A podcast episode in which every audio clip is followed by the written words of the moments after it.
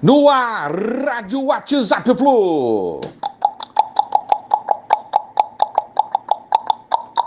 Bom dia, galeraça. Tricolor, 24 de março de 2021. Mais uma vitória do Fluminense, mais três pontos na tabela do Campeonato Estadual 2021. É isso aí.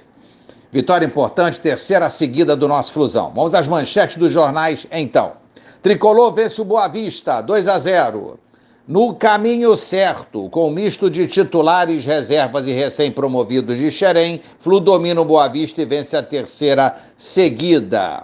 Ainda sem a força máxima, mas com reforço de Nino, Iago Felipe e Martinelli, Fluminense confirmou a terceira vitória ontem, seguida na Taça Guanabara, batendo Boa Vista por 2 a 0. Os gols foram de Iago Felipe e de John Kennedy. Aos 35, uma atrapalhada da nossa defesa deu origem a um pênalti para eles, né? E Matheus Ferraz fez um domínio errado, o Barcelos teve que cometer a penalidade, mas na cobrança de Jean, Marcos Felipe fez uma bela defesa que evitou o prejuízo. Monstro Marcos Felipe na partida de ontem. O Nino também ao salvar um possível rebote do penal. Um gol de Iago aos quatro minutos do segundo tempo deu uma tranquilidade, foi importante para mostrar uma nova atitude do Fluminense. E depois, é, com uma bela assistência de Kaique, John Kennedy aumentou a vantagem aos 43 minutos. Notas de ontem. Pelo jogo de ontem, os destaques é, foram Marcos Felipe, não pode de, deixar de ser, Nino, é, o Iago Felipe voltou bem também. John Kennedy entrou e fez o seu gol. Martinelli teve uma boa atuação também. Kaique também entrou bem. Esses foram os destaques do Fluminense na partida de ontem, nessa importantíssima vitória. Roger vai testando, rodando o elenco, analisando, né?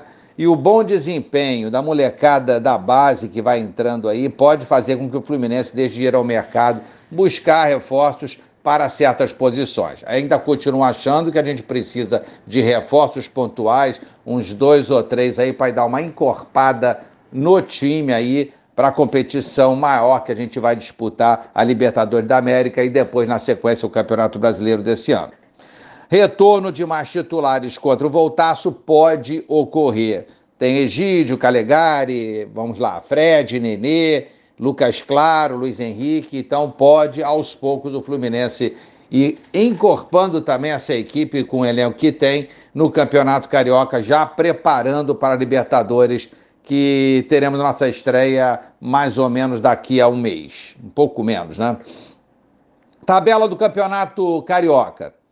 Volta Redonda deu uma tropeçada ontem, perdeu para o Resende. Fluminense em terceiro, Flamengo em segundo que, que pode acontecer? Nova Iguaçu e Portuguesa, jogo amanhã. É, a Portuguesa vencendo nos ultrapassará, porque igualará o número de vitórias e tem saldo melhor. Mas vitória do Nova Iguaçu e empate nesse jogo deixarão o Fluminense tranquilo, a Portuguesa não nos ultrapassará. É, Botafogo e Flamengo é um clássico interessante, vai ser jogado hoje, né? Mesmo que o Botafogo vença o Flamengo, é, o Flamengo não vai perder posição para a gente, a não ser que aconteça uma goleada muito, muito, muito improvável do Botafogo sobre o Flamengo. Então, o Flamengo tem o mesmo número de vitórias, mesmo perdendo, pelo saldo de gol se mantém à nossa frente, pelo menos por enquanto.